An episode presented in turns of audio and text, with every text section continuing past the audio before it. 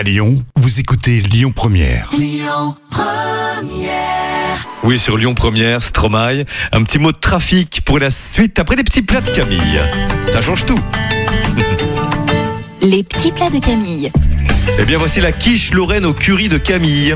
Eh oui On va préchauffer le four à 200 degrés, dérouler la pâte et piquer le fond après l'avoir mis dans un plat. Vous faites dorer les lardons, vous mélangez les œufs battus et la crème fraîche et vous ajoutez les lardons dorés.